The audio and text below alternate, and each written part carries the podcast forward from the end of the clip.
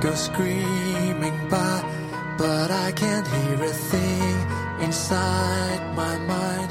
I couldn't even shout. 亲爱的朋友们，欢迎大家收听今天的节目，我是主播绵尾巴，也欢迎大家加入到绵尾巴的 QQ 群幺四零零五三三七零，绵尾巴会在群里面跟大家分享我们好听的节目的背景音乐，喜欢音乐的朋友们就赶快加入我们吧。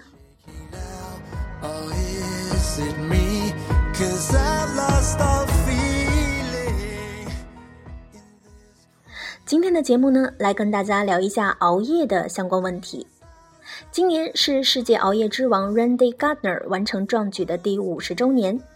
一九六四年的那个圣诞假期里，十七岁的高中生 Gardner 坚持了二百六十四点四小时，也就是十一天二十四分钟没有睡觉，创造了新的吉尼斯世界纪录，从此走上神坛。其后纷争的岁月里，虽然江湖上又传出了两百六十六点五小时，甚至四百五十三点七小时没有睡觉的壮举，但是 Garner 的王座依然牢不可破。因为吉斯尼世界纪录担心有人不知死活的盲目挑战，已经停止更新这项记录了，所以十一天是有正式科学记录的人类不睡觉的最长时间。更神奇的是，结束实验以后，大家纷纷猜测 Gardner 可能要连续睡几天来补觉，但是呢，Gardner 却在当天晚上只睡了十四个小时四十分钟，直到晚上八点四十一直保持清醒，继续入睡十个半小时之后，原地满血复活。监测一直持续了十周，各项测试结果都显示 Gardner 的身体没有一点点的问题，由此监测停止，江湖上只留下了他的传说。听了这些，你可能会想，这有什么呀？哥也曾经在网吧持续工作三四天不睡觉，给哥吃点东西，喝喝咖啡，打打游戏，看个片儿什么的，再坚持几天，说不定也可以。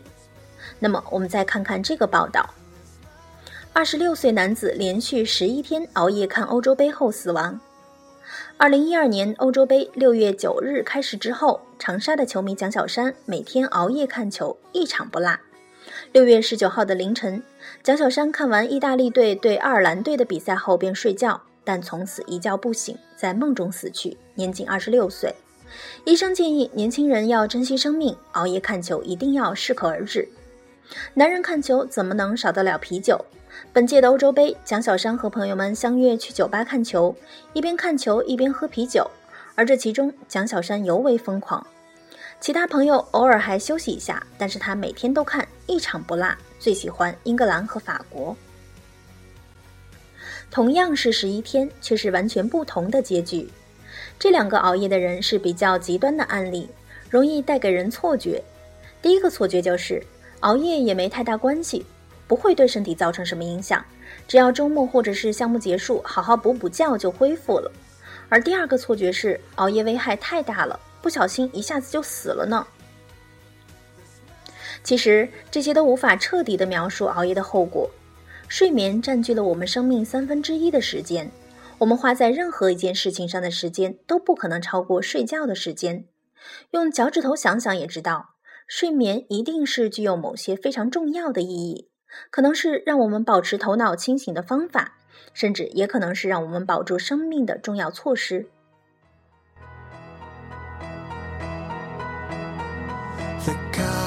Go screaming by, but I can't hear a thing inside.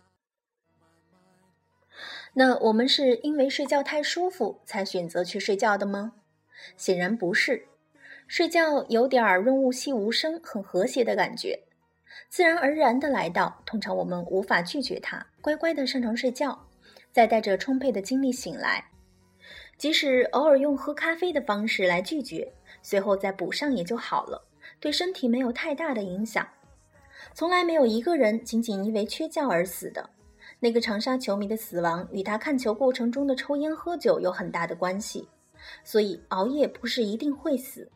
熬夜死亡的多数是很多因素在共同起作用，而熬夜只是其中的一个诱因。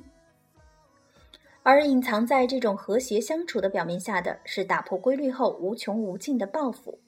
长期熬夜就是这种试图打破规律、逆天而行的重要手段。我们可以把长期熬夜分为两种情况：第一种情况就是每天睡足七到八小时，睡眠时间并不减少，只是晚睡晚起。其实呢，晚睡的人更容易沾染不良的生活习惯，比如说不健康的饮食和饮酒过量，更容易抑郁，并且带来风险。虽然目前还不清楚这风险到底是什么。而第二种长期熬夜呢，是长期熬夜，而且睡眠时间不足。这种长期熬夜带来的后果是绝对有害而且严重的。对身体健康的危害主要有以下几个方面。第一点呢，就是肥胖。睡眠越少，BMI 越高。例如，一项跟踪五百人十三年的调查显示，每天睡眠时间少于六小时，BMI 较高的可能性是其他人的七点五倍。第二个风险就是糖尿病风险的增加。中老年人中睡六小时的人患糖尿病的可能性是每天睡七到八小时的一点七倍，睡五小时以下的人则升高到了两点五倍。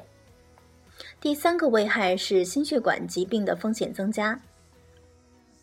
对于没有冠心病的中年人进行十年监测，发现每天睡眠五个小时以下，十年内发生冠心病的风险高了百分之四十五。另外，各种疾病的死亡率会增加。对已经患有各种可能致死疾病的人来说，减少睡眠时间就会增加死亡率。在神经方面，睡眠减少会降低注意与警觉性，并在此基础上降低整体的认知功能，比如影响情绪系统，造成抑郁和焦虑情绪。同样也会造成学习和记忆能力的下降。那第二种危害呢，就是间接危害。长期熬夜的人，不只是身体健康状况受到影响，有时候也会影响生活和工作中的表现，带来的后果可能更严重。比如说疲劳驾驶。美国睡眠医学学会统计资料显示，约有五分之一的车祸与疲劳驾驶有关。每天有超过八万人在开车的时候打瞌睡，每年有二十五万起车祸与睡眠有关。如上所述。睡眠减少会降低注意与警觉性，但与一夜没睡的人比较，那些并非整夜不睡，只是长期睡眠较少的人更容易发生事故。一夜没睡的人反而会想到尽量不要开车，即使开车时也要想办法打起精神来。而长期睡眠少的人却往往缺乏这种意识，过高估计自己的警觉性。事实上，在危险来临之际，他们的警觉性已经不足以应付了。另外，在某些专业的领域，很多专业技能也需要充足的睡眠来提供保证。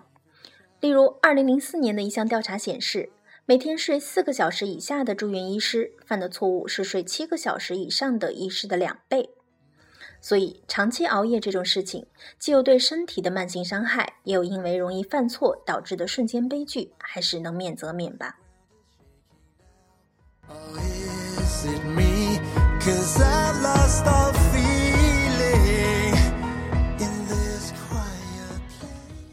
好的，那么以上就是我们今天节目的所有内容了，感谢大家的收听，明天见。